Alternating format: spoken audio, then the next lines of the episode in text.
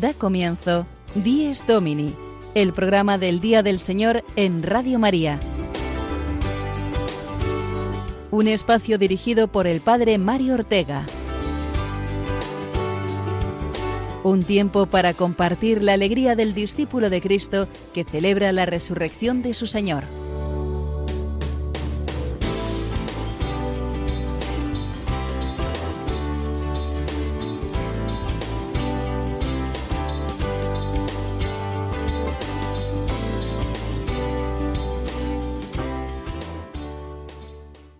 Buenos días, queridos amigos. Amanecemos al cuarto domingo de Cuaresma, de esta Cuaresma tan especial para todos, compartiendo la fe en los momentos sumamente dramáticos que estamos viviendo.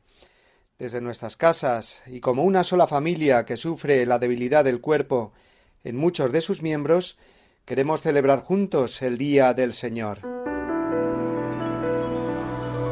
Sí, hermanos, es el Día del Señor no es el día del coronavirus, porque los cristianos no queremos que este pequeño organismo y el mal que nos está trayendo nos desesperen y nos haga creer que estamos abandonados a su suerte. No, es el día del Señor, porque Él es más fuerte que el sufrimiento y que la muerte. Es domingo y Dios nos da la vida y la esperanza. Es el que nos da la fuerza para amar y luchar, para salir adelante ayudándonos unos a otros a llevar la cruz, la cruz que Él llevó primero. Jesús es nuestro médico, nuestro rey, nuestro capitán. Él es el que está sembrando en el corazón de todos los buenos deseos de ayudar a los demás, de ser agradecidos a las personas que más cuidan de nosotros. Nuestros aplausos diarios de las ocho de la tarde muestran ese agradecimiento a quienes están dando ahora lo mejor de sí mismos por los demás. Médicos y demás personal sanitario, fuerzas de seguridad, personas que se desviven porque no nos falte el alimento, la luz o el agua de casa, la telefonía, las comunicaciones. Ese aplauso de las 8 de la tarde es realmente hermoso porque nos hace sentirnos una sola familia.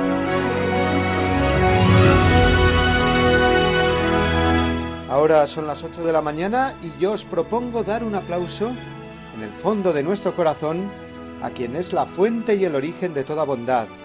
Él nos creó a su imagen y semejanza, capaces de amar y de darnos a los demás, y de luchar contra el mal y vencerlo. Dios Padre merece más que nadie nuestro aplauso ahora y siempre.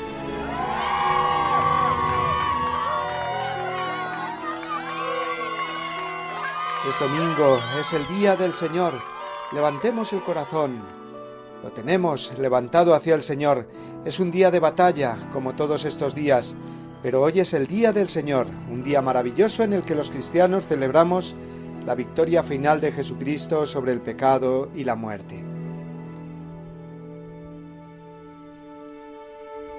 Es verdad que no tenemos la celebración pública, presencial, de la Eucaristía en la mayoría de las diócesis españolas, pero cada sacerdote la celebra hoy y por lo tanto en nuestros altares no falta el culto a Dios, la ofrenda de todo el pueblo santo.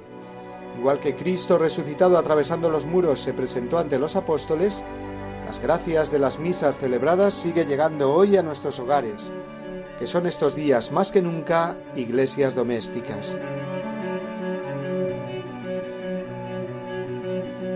Bravo Jesús, gracias Señor, que nos visitas en primer lugar con tu palabra. Vamos a escucharla ahora. Es el Evangelio de hoy, el ciego de nacimiento, el episodio narrado por San Juan en el que Jesús se muestra como la luz del mundo. Nosotros somos ahora ese ciego, puesto que no vemos dónde puede parar esta epidemia, en nuestra vida personal, familiar, en nuestra nación y en el mundo entero. No vemos qué puede pasar mañana.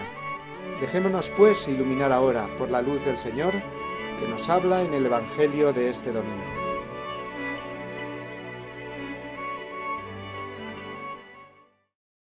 ...22 de marzo... Evangelio según San Juan... ...capítulo 9... ...versículos 1 al 41... En aquel tiempo, al pasar Jesús vio a un hombre ciego de nacimiento... ...y sus discípulos le preguntaron... Maestro, ¿quién pecó?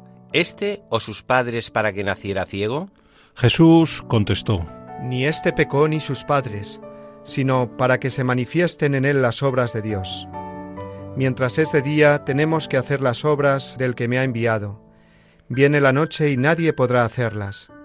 Mientras estoy en el mundo, soy la luz del mundo.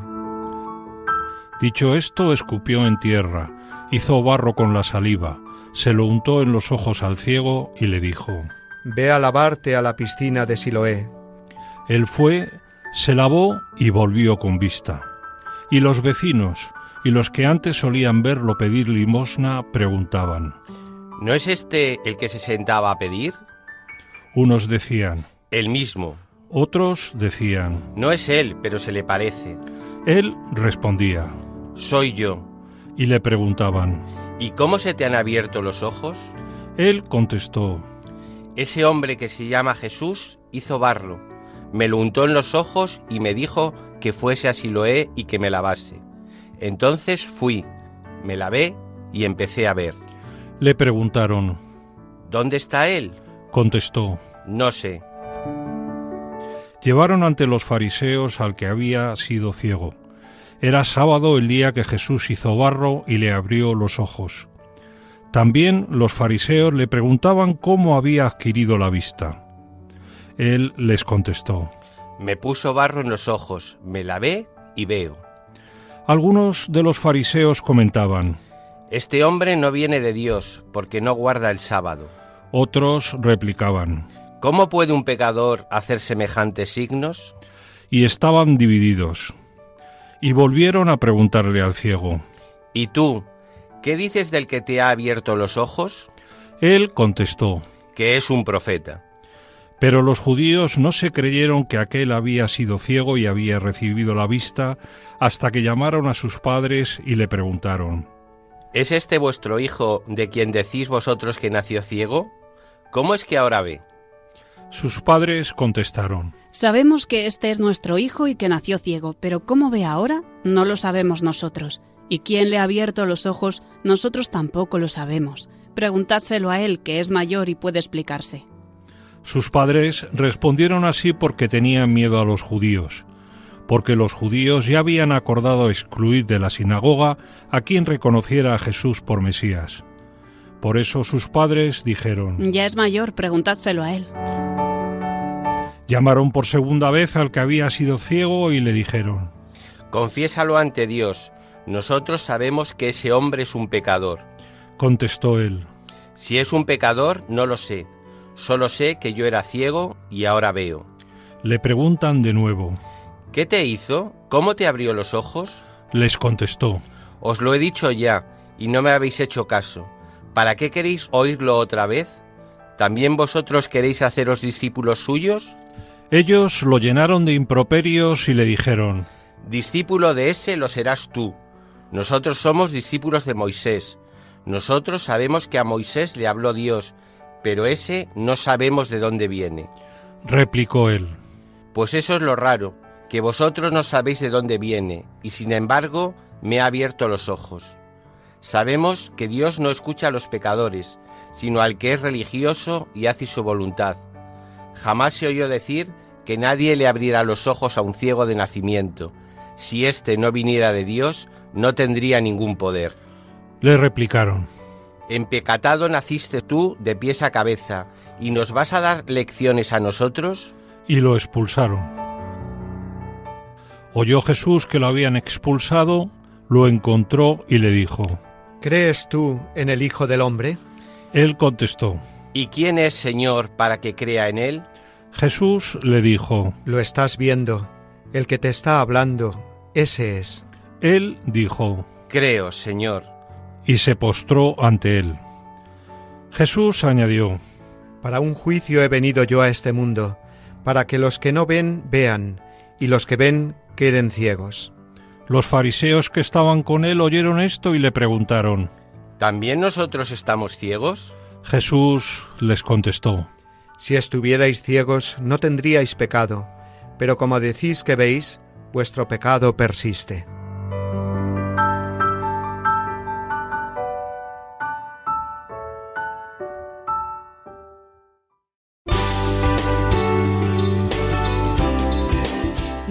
Domini, el programa del Día del Señor en Radio María. Un tiempo para compartir la alegría del discípulo de Cristo que celebra la resurrección de su Señor.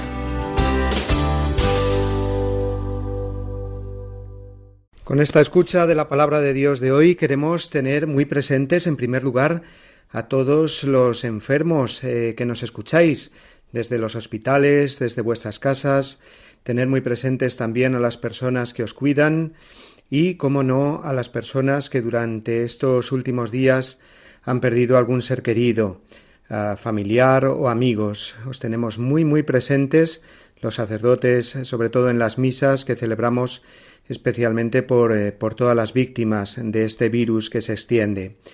Porque hoy nos sentimos todos como el ciego de nacimiento. No vemos, no sabemos, estamos en la oscuridad de no ver cómo irá a parar el futuro de esta pandemia.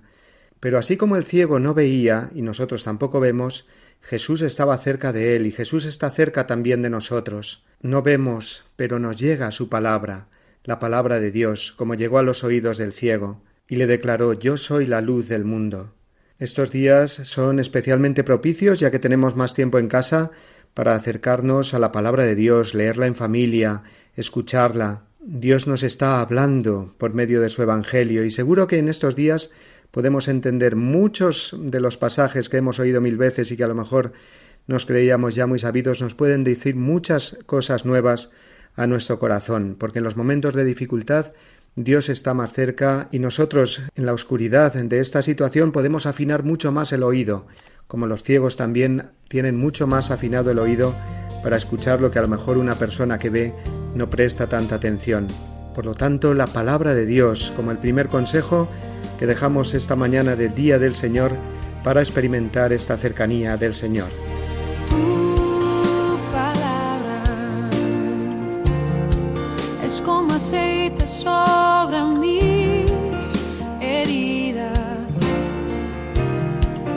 Es el agua y el calor en el invierno. Tu palabra es la voz que me habla en la mañana. Es mi consejo cada día y en las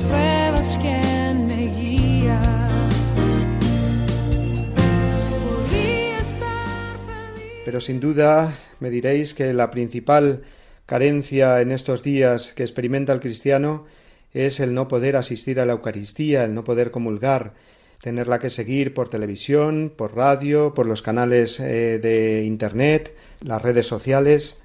Ya sabéis que los obispos nos han dispensado a todos, por supuesto, del precepto dominical. Pues bien, este ayuno de Eucaristía nos puede, en primer lugar, ayudar a darle más valor a la misa, a esa misa que muchas veces hemos ido con desgana o ni siquiera hemos ido por pereza o por no organizarnos bien. La misa del domingo, la misa de cada día, que no es que no se celebre. Los sacerdotes seguimos celebrando la Eucaristía en los templos parroquiales, aunque sea sin asistencia de público, es decir, que la ofrenda de Cristo no falta en el altar. Y esto nos tiene que ayudar también a recordar algo que a lo mejor teníamos olvidados, pensar que la misa es simplemente una reunión, olvidando ese aspecto sacrificial que es el principal y primero. Cristo se ofrece en el altar por la salvación del mundo, de manera que la Iglesia vive de la Eucaristía. Pues bien, esa Eucaristía, repito, la seguimos celebrando los sacerdotes, y tiene ese valor infinito, aunque la celebremos solos, porque la estamos ofreciendo por todos, y todos, a través de la televisión, la radio, las redes sociales, os estáis uniendo por medio de ese sacerdocio común que como bautizados tenéis, nos estamos uniendo al altar del Señor a Cristo que se ofrece. Y como para Dios no hay distancias, Él acepta nuestro ofrecimiento, de manera que nos ofrecemos con Cristo, ofrecemos todos nuestros sufrimientos, especialmente los que estamos padeciendo estos días, al Señor, en esa renovación sacramental del misterio pascual que es la Santa Misa. Dios es infinitamente bueno y nos reúne a todos, desde nuestras casas, desde nuestras iglesias domésticas, en un único altar, en una única ofrenda, la de su Hijo Jesús, ofrecida por manos del sacerdote. Y llegado el momento de la comunión, no pudiendo recibir a Jesús sacramentalmente, en primer lugar pedirle perdón al Señor por tantas veces como lo hemos recibido de manera indigna, de manera rutinaria, valorar mucho más lo que es recibir la comunión, que esa hambre de la Eucaristía nos haga hacer lo que se llama la comunión espiritual, que es ese deseo profundo del corazón de recibir a Jesús, y aunque no pueda ser sacramentalmente, hacer un acto de fe y creer en Jesús, en su bondad que viene de verdad a nuestro corazón. Qué hermoso es, además, en casa, en familia, con las personas en que estamos conviviendo, o si estamos solos, hacerlo igualmente, unirnos a toda la Iglesia con la oración de la comunión espiritual. Y como dice el Señor que si no os hacéis como niños no entraréis en el reino de los cielos, pues van a ser precisamente los niños los que en esta mañana nos van a recordar cómo hacer una comunión espiritual.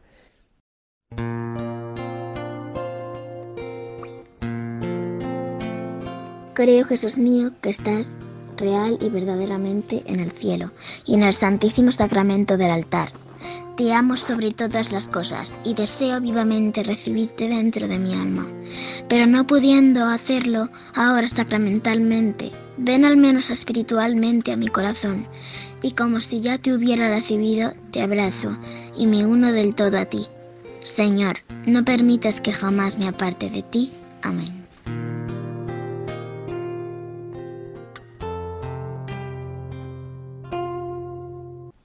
Comulgando a Jesús espiritualmente nos estamos uniendo también a su cuerpo místico que es la Iglesia, es decir, nos estamos uniendo mucho más entre nosotros, de manera que nuestras oraciones, en lo que llamamos la comunión de los santos, se convierten en un instrumento poderosísimo para que la gracia de Dios actúe sobre nosotros y sobre aquellos que queremos, especialmente sobre los que más están sufriendo el dolor, la enfermedad, la pérdida de algún ser querido. Vamos de nuevo a escuchar a los niños y a unirnos con ellos en la oración. Escuchamos a Gabriel, con siete años, hacer el Padre Nuestro, y después a Sara, con cinco, acudir con el Ave María a la Santísima Virgen. No, estás solo en el hospital, malito. Eh, tienes a Jesús al lado que te está cuidando. Y para que te pongas bien, te vamos a rezar mis hermanos y yo un Padre Nuestro. Padre nuestro que estás en el cielo, santificado sea tu nombre, venga a nosotros tu reino, hágase tu voluntad en la tierra como en el cielo. Danos hoy nuestro pan de cada día. Perdona nuestras ofensas, como también nosotros perdonamos a los que nos ofenden no nos dejes caer en la tentación y nos del mal. Amén. En nombre del Padre, del Hijo, del Espíritu Santo. Amén. Voy a rezar por todos los que están malitos por el coronavirus.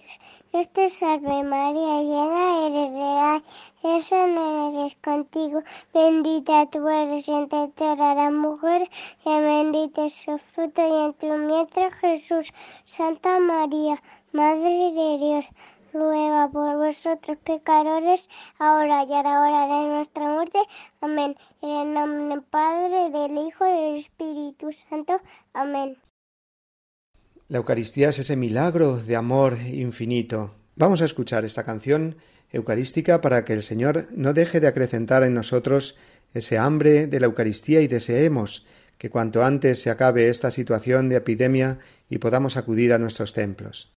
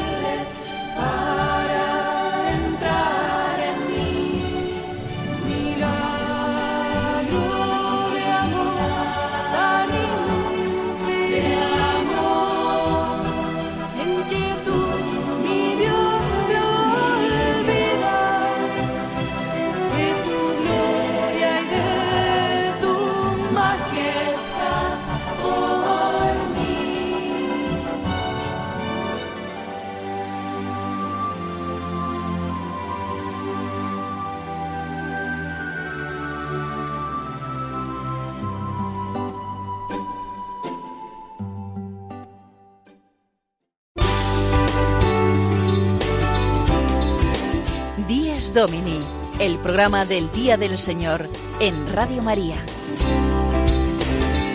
Un tiempo para compartir la alegría del discípulo de Cristo que celebra la resurrección de su Señor.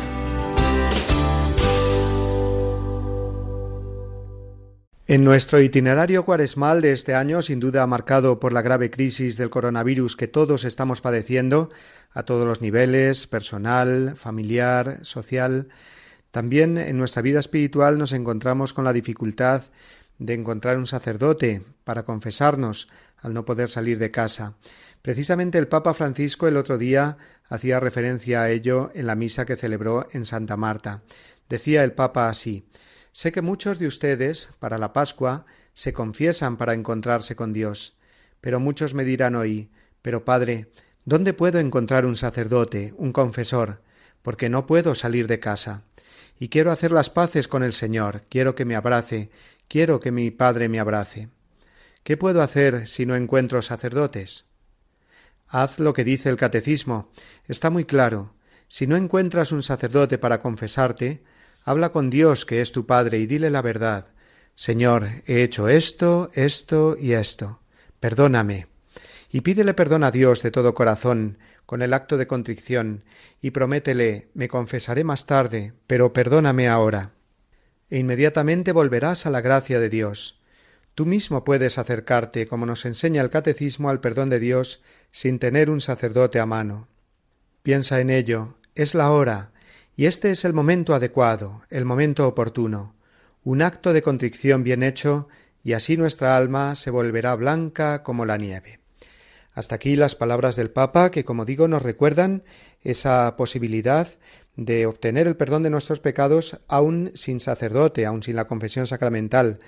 Recordemos, porque es así, que el perdón Dios nos lo da con nuestro arrepentimiento, nuestro arrepentimiento sincero, nuestra contrición, que es un arrepentimiento perfecto, un arrepentimiento hecho por amor.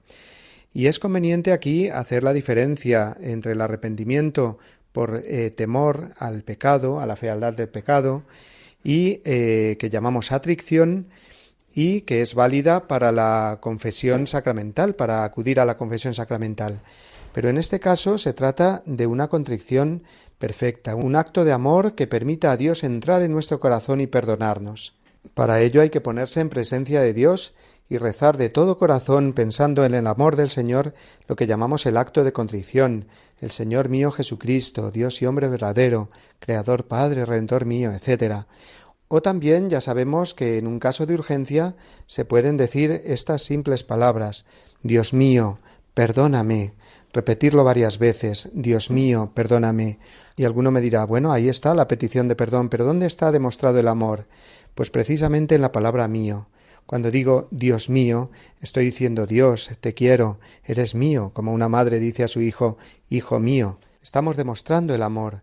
Por lo tanto, si decimos Dios mío, perdóname, sobre todo en los momentos de gravedad, estas tres simples palabras nos puede obtener de Dios el perdón de los pecados y por lo tanto el recuperar la gracia de Dios si estábamos en pecado grave. Con el propósito, nos recuerda el Papa, y así lo dice el Catecismo, que si uno sale de esa situación de dificultad, cuanto antes debe procurar la confesión sacramental, es decir, acudir al sacerdote, acudir a la iglesia y confesarse sacramentalmente.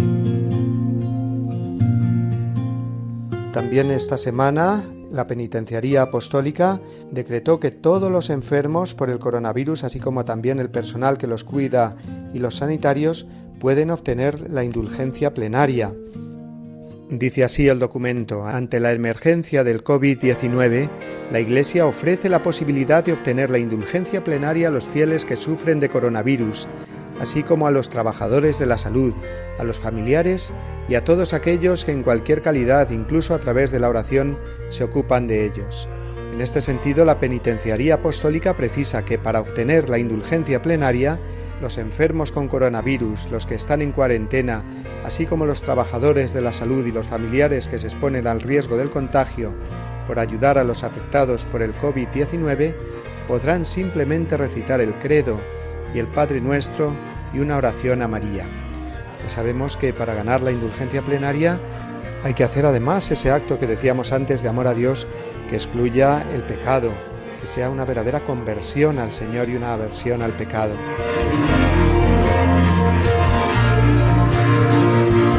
Qué bueno es Dios, que nos proporciona estos medios y se muestra mucho más cercano a nosotros con su misericordia cuanto más lo necesitamos por la dificultad. Por lo tanto, quienes no podáis acudir en estos días a la confesión sacramental por tener que estar en casa, rezar frecuentemente el acto de contrición y avivar ese amor al Señor que nos obtenga el perdón de nuestros pecados, con el propósito, con el propósito de confesarse cuanto antes, pero viviendo ya desde ese momento la paz interior que da el saberse perdonado por el Señor. Además de ese decreto de la penitenciaría apostólica, otro importante decreto emanó esta semana, esta vez de la Congregación para el Culto Divino, sobre la liturgia, en el que aclara que la fecha de la Pascua no se puede cambiar, porque es el centro, el eje sobre el que gira todo el año litúrgico. Será, por tanto, el 12 de abril, cuando celebraremos la Pascua. Pero sí que ha dado instrucciones precisas de cómo celebrar el triduo pascual, las celebraciones litúrgicas, sin la presencia de fieles. Será un rito mucho más simplificado que podremos seguir también a través de los medios y en el que se omite, por ejemplo, en el jueves santo el lavatorio de los pies, o en la vigilia pascual el fuego en el que encendemos el cirio pascual y la procesión de entrada.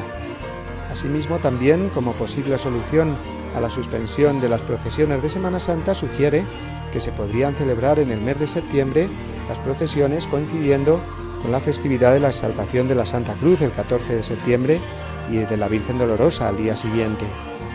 Luego, como vemos, la Iglesia está cercana y atenta también a sus hijos para que en su vida espiritual no les falte lo necesario para la reconciliación con Dios y el crecimiento espiritual en estas circunstancias tan extraordinarias. Vamos ahora de nuevo a recordar el Evangelio y lo hacemos con el comentario semanal del Padre Julio Rodrigo en su sección El Domingo desde mi parroquia.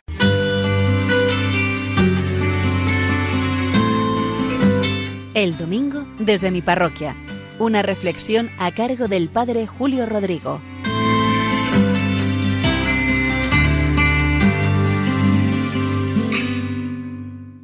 Muy buenos días y muy buen domingo a todos, a todos los que escuchan este programa del Día del Señor, Dies Domini, como se llama exactamente. En la parroquia los jóvenes cuando cantan en la misa de doce y media, enciende una luz. Dice así el principio, enciende una luz en la oscuridad, la luz de Jesús que brilla en todo lugar. No la puedes esconder, no la puedes callar. Ante tal necesidad enciende una luz en la oscuridad. Creo que su autor es Marcos Witt. Y créanme que es una canción preciosa, que tiene mucha fuerza. Y a mí, desde luego, cuando la escucho y la canto, siempre me da esperanza. Y hoy, a propósito del Evangelio de este cuarto domingo ya del tiempo de la cuaresma, del ciego de nacimiento, pues me ha venido a la memoria esta canción y he pensado que la parroquia siempre es una luz, una luz encendida en lo alto, como decía el Señor, que no se enciende una lámpara para meterla allí debajo de la cama o meterla en un lugar escondido, sino para, ponerla bien en lo alto y que alumbre a todos, a todos los de la casa.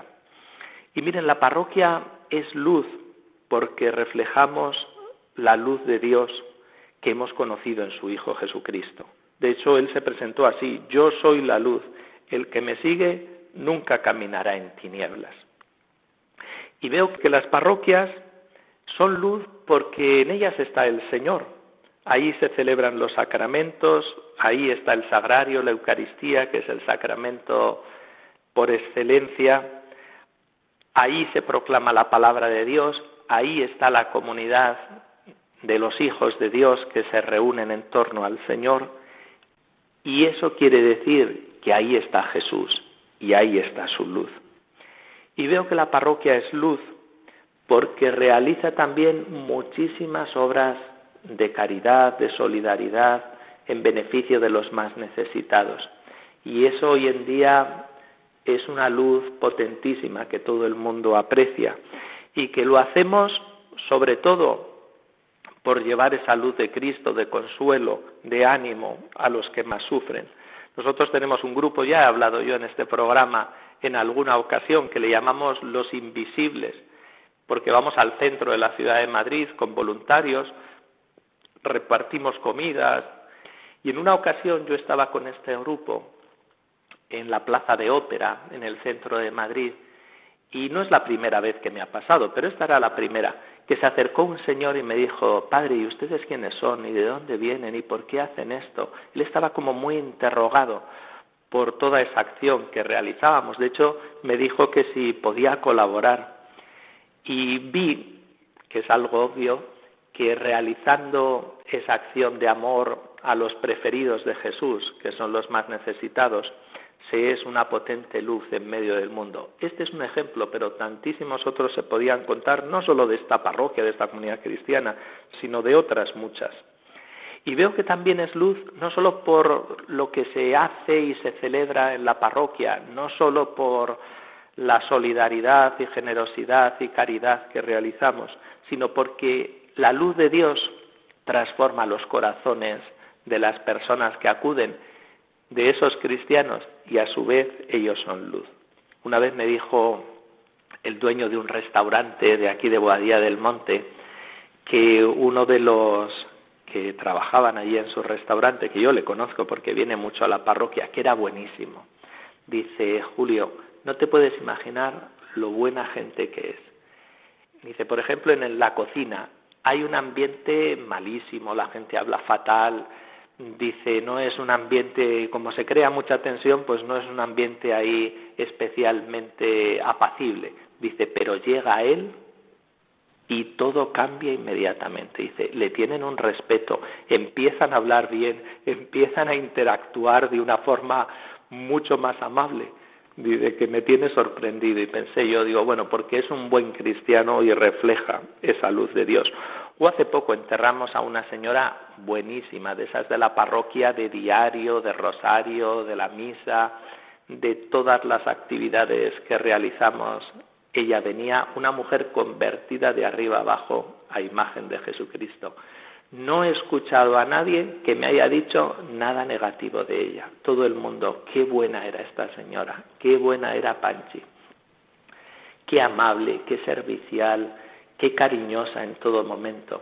Para mí, pues era una satisfacción escuchar todo eso, porque una vez más compruebo que, que somos los cristianos cuando vivimos con todas nuestras debilidades y flaquezas, pero cuando vivimos el Evangelio, pues somos esa preciosa luz encendida en medio de la oscuridad, de tanta oscuridad que hay en el mundo. Muy buenos días y muy buen domingo a todos y que nos volvemos más que a ver, a escuchar la semana que viene.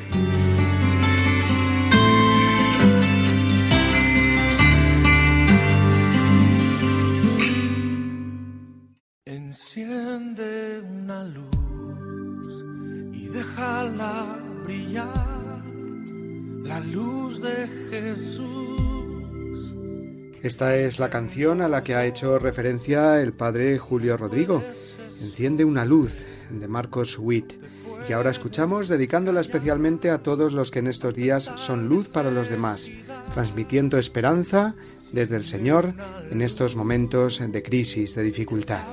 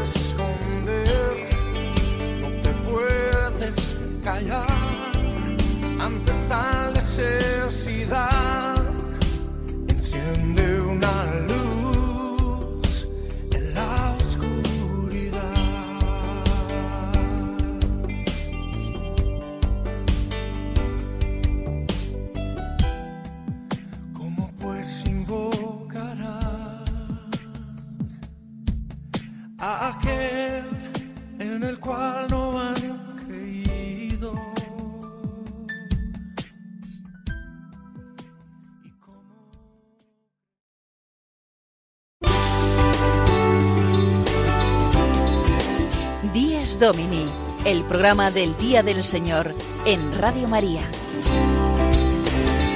Un tiempo para compartir la alegría del discípulo de Cristo que celebra la resurrección de su Señor. Continuamos nuestro programa en estas circunstancias tan especiales que estamos viviendo, en esta crisis tan grande que nos está haciendo a todos, creyentes y no creyentes, sacar lo mejor de nosotros mismos y hacer de la necesidad virtud, vivir esos talentos que Dios nos ha dado, no para guardárnoslos, sino para estar y ponerlos al servicio de los demás. Ojalá que esta situación tan dramática nos ayude a todos a descubrir más la presencia de Dios en nuestra vida y a ser menos egoístas. Sabemos que el fruto del cristiano es la caridad, y esta caridad hemos de vivirla aun en estas circunstancias extraordinarias. Una caridad que podemos vivir con los más prójimos, con los más próximos, es decir, con los de casa, y que podemos extender a tantas personas a través de los medios, ser esa iglesia en salida. Ahora tocará hacerlo por teléfono, por Internet, ¿Podríamos llamarle la caridad WhatsApp? Pues seguramente sí, también llamar a las personas, visitar a los enfermos a, través de esos mensajes, videollamadas, salir de nosotros mismos e imitar a Cristo, mostrando la cercanía hacia los demás, especialmente a los más necesitados. No podemos pensar ya tengo bastante con llevar mi propia cruz o la cruz de los de mi casa. No. Uno precisamente se fortalece para llevar su propia cruz ayudando a los demás a llevar la suya. Yo le llamo muchas veces la caridad que viene en ayuda de la fe.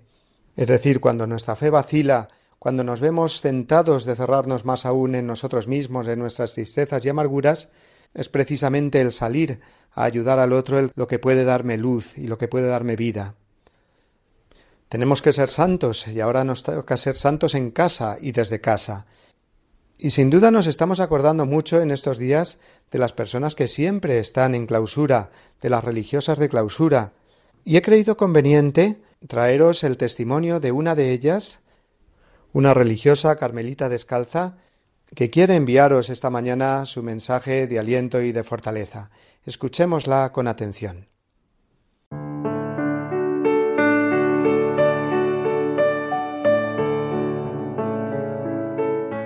A todos cuantos me escucháis, quiero acercaros una palabra de esperanza y aliento. Soy una carmelita descalza y os hablo desde mi convento, en algún lugar escondido de España. En estos días mucha gente me pregunta aquello del Salmo, ¿dónde está tu Dios? Os escucho y rezo, y desde la oración me alcanza esta certeza Dios está ahí con vosotros, con nosotras. Está en el sufrimiento de los enfermos, en el riesgo que viven médicos y sanitarios, en vuestras zozobras e incertidumbres. Está en vuestras lágrimas. Dios está ahí, en vuestra entraña y en vuestra piel, en el latido de vuestro corazón y en el calor de vuestros hogares y a nosotras las contemplativas, Dios nos mete dentro vuestros sentimientos y dolor, impotencias y pequeñez ante lo que parece desbordarnos.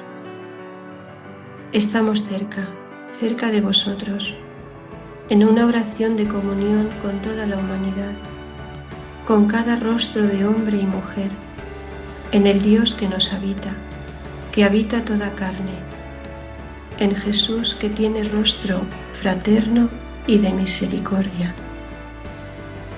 Quiero deciros que Dios os ama, que nos ama. Con vosotros y en vuestro nombre confío.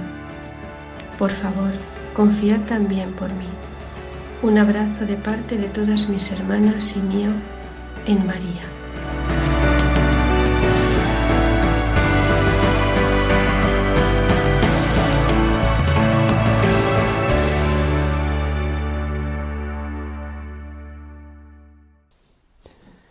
Era el testimonio de una madre carmelita descalza que ha querido permanecer en el anonimato precisamente porque sabe que representa a todas esas personas que siguen la vocación contemplativa y que nos iluminan con su ejemplo ahora que nosotros tenemos que permanecer también en casa para darle todo el valor cristiano y humano a nuestra vida.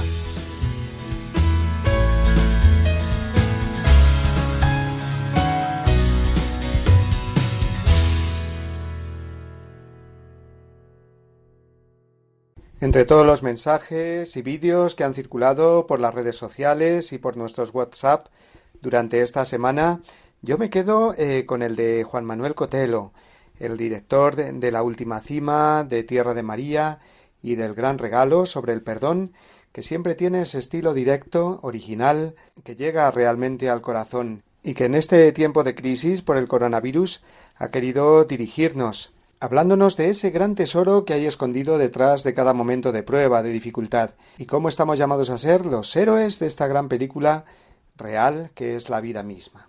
Escuchemos a Juan Manuel Cotelo. Todos hemos visto muchas veces películas sobre tragedias. Algunas eran muy, muy fantasiosas y otras estaban más cercanas a la realidad. Y yo propongo que esta situación real y dramática que estamos viviendo, nos fijemos en las películas para inspirarnos en ellas. En todas las películas sobre dramas hay dos perfiles de personajes, los héroes y los antihéroes. Y en este caso podríamos imaginar que esto es una especie de casting abierto. Eh, tú, tú qué personaje quieres interpretar, ¿no? Y cada uno puede decidir, realmente podemos decidir con libertad. Yo voy a ser héroe o yo voy a ser antihéroe. Los antihéroes o antiheroínas se pasan el día quejándose y dicen en voz alta lo que todo el mundo ve qué desastre aquello, mira qué avalancha, mira qué guerra, mira qué problema, mira qué enfermedad, mira la muerte. Entonces, todo el mundo está viendo eso, pero el antihéroe se pasa el día quejándose. No hace nada, sino que habla mucho. Dos, el antihéroe busca culpables. En eso concentra su, su cabeza y su boca. La culpa es de aquel porque no hizo aquello que tenía que haber hecho. La culpa es de ese que llegó tarde. La culpa es de ese porque hizo no sé qué. La culpa es del otro. Y entonces son expertos en buscar culpables, lo cual no aporta nada práctico, ninguna solución, solamente más ambiente de negatividad, buscando culpables. Tercer rasgo del antihéroe o antiheroína, piensa en sí mismo, no piensa en los demás. A ver cómo me salvo yo de esta situación, a ver qué gano yo, a ver cómo salgo yo, yo, yo, yo. Todo es un gran yo y los demás son como estorbos para mi propia salvación. Hemos visto esas películas donde solo queda un salvavidas y el antihéroe lo agarra. Eh, solo queda espacio en el barco para uno más y el antihéroe se cuela, mientras que el héroe cede su sitio. Y por último, el antihéroe tira la toalla. El antihéroe pierde el partido. Si las películas tuvieran como hilo conductor seguir a los antihéroes, todas acabarían mal. En cambio, los héroes que hacen, primer rasgo heroico, pararse a pensar, pararse a pensar en mitad del caos, en mitad del ruido. Yo no sé cómo está vuestro grupo de WhatsApp, eh, vuestro correo electrónico, pero el mío echa humo, porque hay tantísimo ruido que uno tiene que decir, espera, espera, para, para, para, que necesito pensar. Que tal avalancha de información puede colapsar mi capacidad para pensar. Entonces, aprendamos de los héroes. Los héroes, aunque esté el edificio en llamas, aunque esté el barco agitándose, aunque esté la masa corriendo, se detienen un segundo y dicen, es por allí, porque se han parado a pensar. Dos, el héroe actúa, no solo habla, sino que hace algo. Tres, hace algo por los demás se siente parte de un equipo, parte de una sociedad, y entonces no piensa solo en sí mismo, sino en los demás. Y por último, el héroe va y gana. Este partido lo vamos a ganar. Pues sí, eso es de héroes. El héroe se enfrenta a cualquier peligro y hasta el último instante no deja de luchar. Bueno, yo propongo que decidamos cada uno de nosotros ser héroes. Y para ello podríamos jugar a a un juego que se llama La búsqueda del tesoro. He aprendido en mi corta vida que detrás de cualquier sufrimiento humano hay tesoros ocultos. las personas que más me han ayudado en mi vida no han sido los que no han tenido problemas, los, los que nacieron con éxito, sino los que han tenido las mayores dificultades, los mayores sufrimientos, y eso les ha hecho más fuertes, más felices, más sanos, más generosos, con más fe, con más esperanza, con más amor, y se les nota. Creo que este es el gran tesoro escondido que hay en esta situación dramática y que el juego puede consistir en voy a buscar qué tesoro escondido encuentro hoy. El envoltorio no gusta, no es un envoltorio brillante, colorido, precioso, con una forma atractiva, no. El envoltorio es feo, pero el tesoro está escondido dentro de ese envoltorio.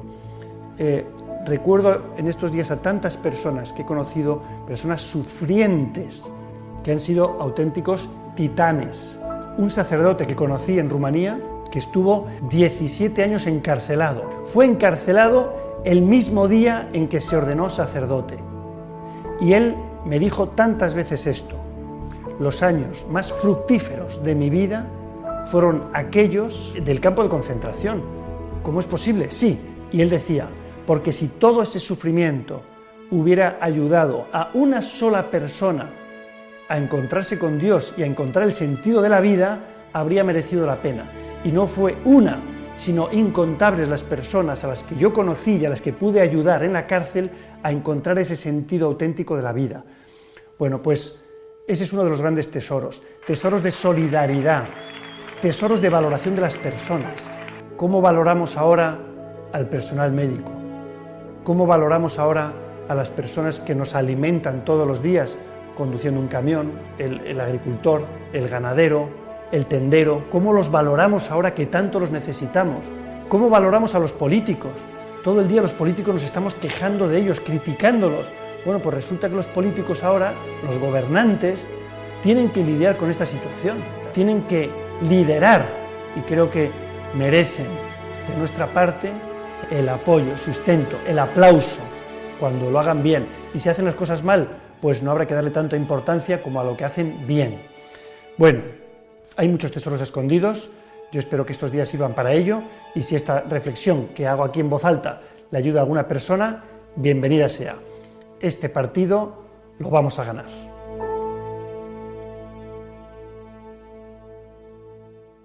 Bueno amigos, pues eh, llegamos ya al final de este programa del cuarto domingo de Cuaresma, en el que hemos querido vivir nuestra esperanza juntos, la esperanza ante la adversidad, la esperanza en Cristo resucitado, Señor de la historia. A Él encomendamos de una manera especial todos los afectados por el coronavirus, las personas que se encuentran en el hospital, en casa, todos que estamos recluidos, unidos en la oración como una sola familia. Vamos ahora a encomendarnos todos a la Santísima Virgen con la oración del Papa Francisco para rezar por los afectados por la pandemia. Oh María, tú resplandeces siempre en nuestro camino, como signo de salvación y de esperanza.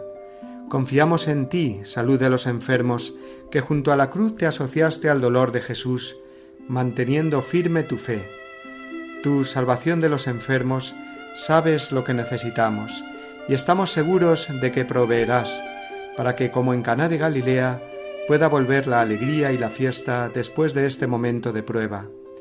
Ayúdanos, Madre del Divino Amor, a conformarnos a la voluntad del Padre y a hacer lo que nos diga Jesús, que ha tomado sobre sí nuestros sufrimientos y se ha cargado con nuestros dolores, para llevarnos a través de la cruz a la alegría de la resurrección. Bajo tu protección nos acogemos, Santa Madre de Dios. No deseches las oraciones que te dirigimos en nuestras necesidades. Antes bien, líbranos de todo peligro, oh Virgen gloriosa y bendita. Amén. Queridos amigos, recibid desde estos estudios de Radio María el abrazo de todos los que formamos esta familia de la emisora de la Virgen.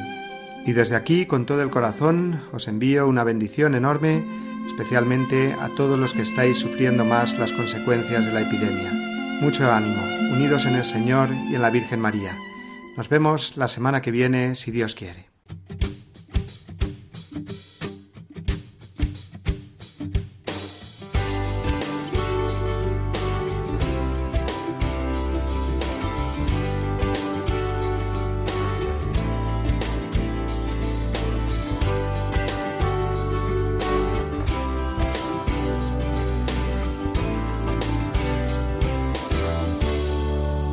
Y así termina Dies Domini, el programa del Día del Señor en Radio María. Un espacio dirigido por el Padre Mario Ortega. Un tiempo para compartir la alegría del discípulo de Cristo que celebra la resurrección de su Señor.